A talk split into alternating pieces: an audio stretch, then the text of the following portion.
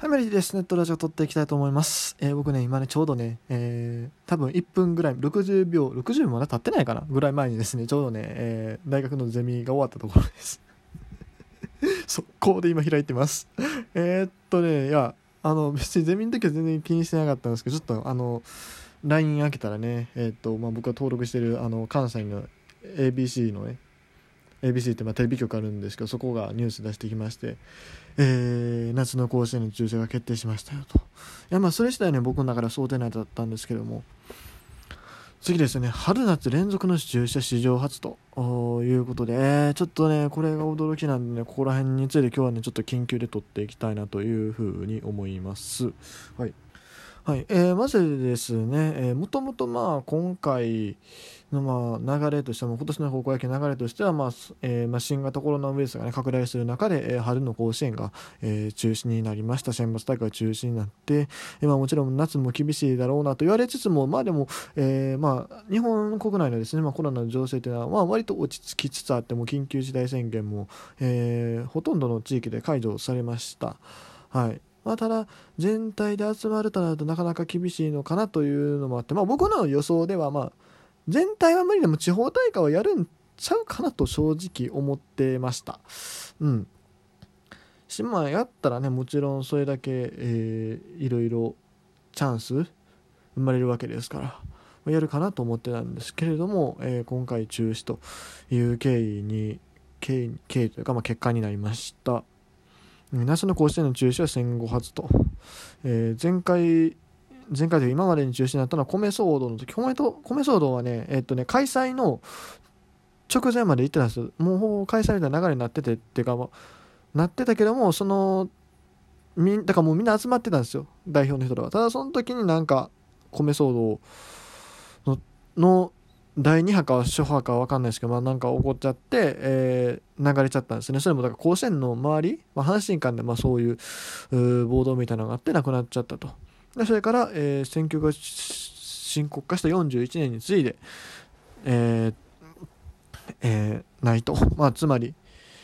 戦争がね1940年の12月8日でしたっけ、えー、始まりまして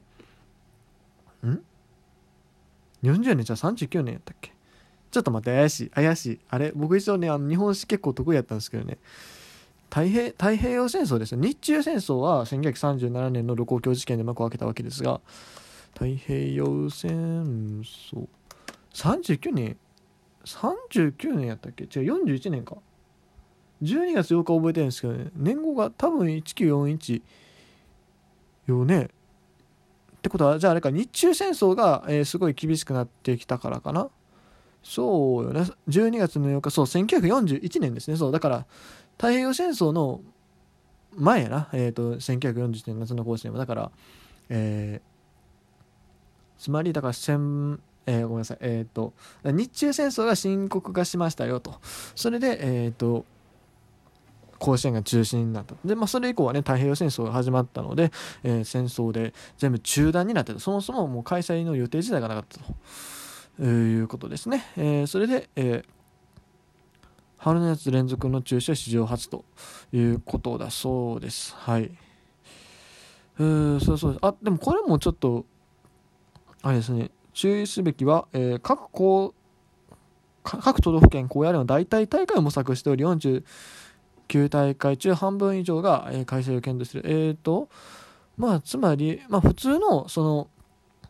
地方大会はちょっと厳しいけれども、別の形で何かしらの場は設けると、あ、じゃそれだったらいいですよね、別に。まあ、それが確かにベストかもしんないですね。普通のその夏の甲子園の期間でやろうとすると、なかなか厳しいところが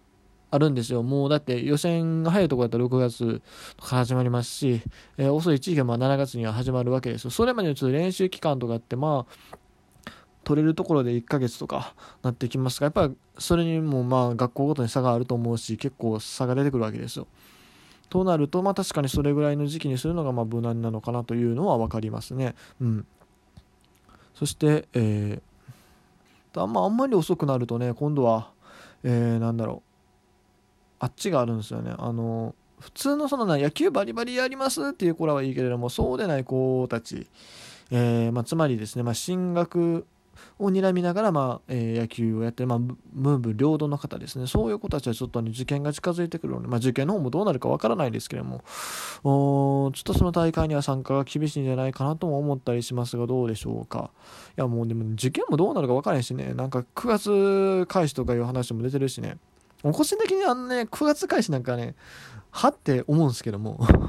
だって今のタイミングでやるのどう考えてもおかしいでしょ。冬になったら第2波が来てまた学校がでけんかもなでけんがなるかもしれへんのに何をそんな9月開始とか言うとんねんって話だと思うしななんかねその別の意図を感じるよね、うん、9月開始にしたいからこれが生き返ろうみたいな感じでやっとる感があるっていうか。まあいやまあそこは置いといてですね。えー、まあそうですよ。うん。まあとりあえずえー。その普通の地方大会というのは中止になるけど、まあ、別の形で、まあ、地方限定で、えー、何かをできるかもしれないと。ただでもあの都会になればなるほどちょっと球場の使用量とかの問題でできへんくなるかもみたいな話が出てるんでどうなるか分かんないですけど多分僕の予想やと、まあ、普通の地方は割とこう普段の甲子園に近い日程で多分地方大会やるんちゃうかな。都心になるとちょっとそれが厳しくなってくると思うんでなんだろう。もう参加希望校みたいなの募ってやるとかあそういう形になるんかな。もう3年生はもう参加せえへん学校も結構出てくるんちゃうかなという気はします。うん。まあそれは仕方がないですよね、まあ、もちろんね、まあ、やりきれない思いの選手いっぱいいると思うけれども。うーんまあ難しいよね。正直。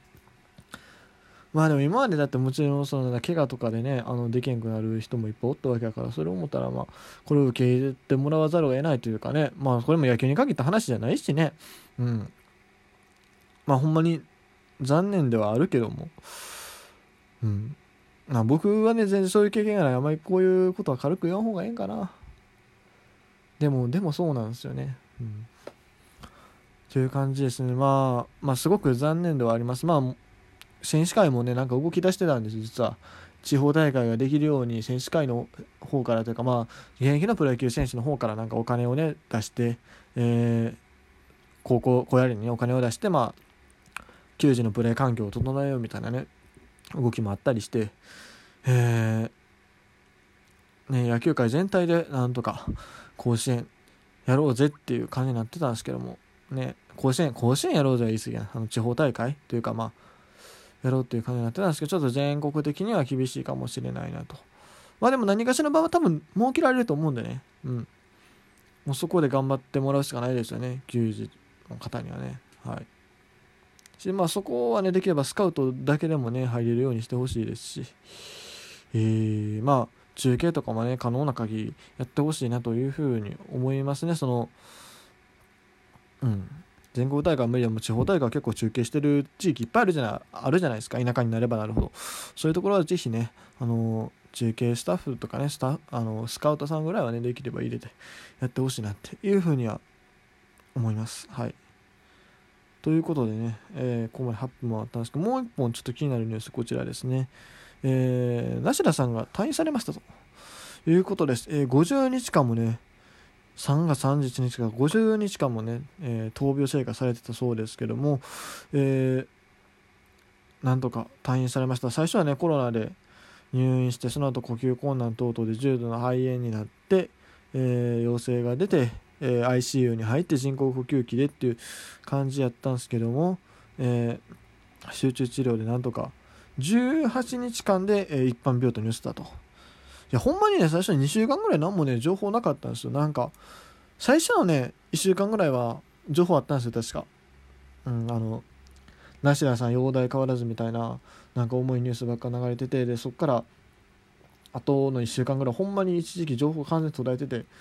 ああそういうことなんかなって思ったりもしたんですけど正直な話。えなんとか本当にもう驚異的な回復力で、えー、無事に戻ってこられたと。でその後まあ不整脈の症状ができたんで、えー、陰性結果2回連続出た後も、まあ、病院に残ってですね、えー、治療をしてたけどもそれも正常に戻ったということでで対応の許可が下りたと。いや本当に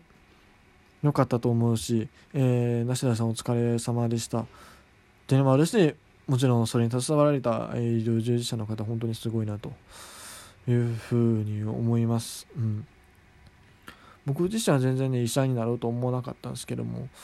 まあ、結構僕の周りでそういう方が多いは言い過ぎかな。でもうちのいとこも将来医者になるはずやし親が医者言うとるし開業医じゃないんですけどもそれが開業医よりも多分でも病院勤務のお医者さんの方が大変ですよね今なんかは。だからうちのだからいとこのとこのおじさんまあもう多分すごい今大変なんでしょうね。ちょっと何かの方かはよく分かんないんですけど大変だと思う。ねうん。うちのいとこも多分将来そういう方向に進めるからうん。大変ですね。大変ですねしか言いようがないですけどそうあのね中学高校が結構その医者の息子みたいな人が多くてうちは全然普通の家庭やったんですけども。そうそういう人が多くて医学部に行く人も多かったんでね。やっぱ医者ってすげえなっていうか。いやあっさいな。コメントあっさいなって話なんですけども。うん。思いますよね。僕はとてもじゃないけどそんな命を背負う命を懸けてその最前線で戦うなんてこととてもできないと思ったんでね。あの学力どうこう以前にですね医者の道は 諦めたというかそもそもやりたいとも思わなかったんですけども。すげえなってこういうことがあるとやっぱ思いますよね。はい。ということで今日はとりあえずこの辺で終わろうかなと思います。やばいスタメンのあれでもしかしたらもう1本取るかもしれないし、取らないかもしれないし分かりませんが、とりあえず本日の1本目はこれで終わりたいなというふうに思います。それでは、えー、この番組では、えー、皆さんからのメッセージ、ご感想、ご質問等々、えー、受け付けております。えー、概要欄に、えー、リンクを貼っておきます。えマシュマロという、ね、ところで質問を受け付けてるんですが、まあ、そのマシュマロのリンクを貼っておくので、え質問とか、えご感想等々ある方はですね、えあとはトークテーマとかあればですね、えそちらの方から、え送りつけていただければなというふうに思います。ということで今日はこの辺で。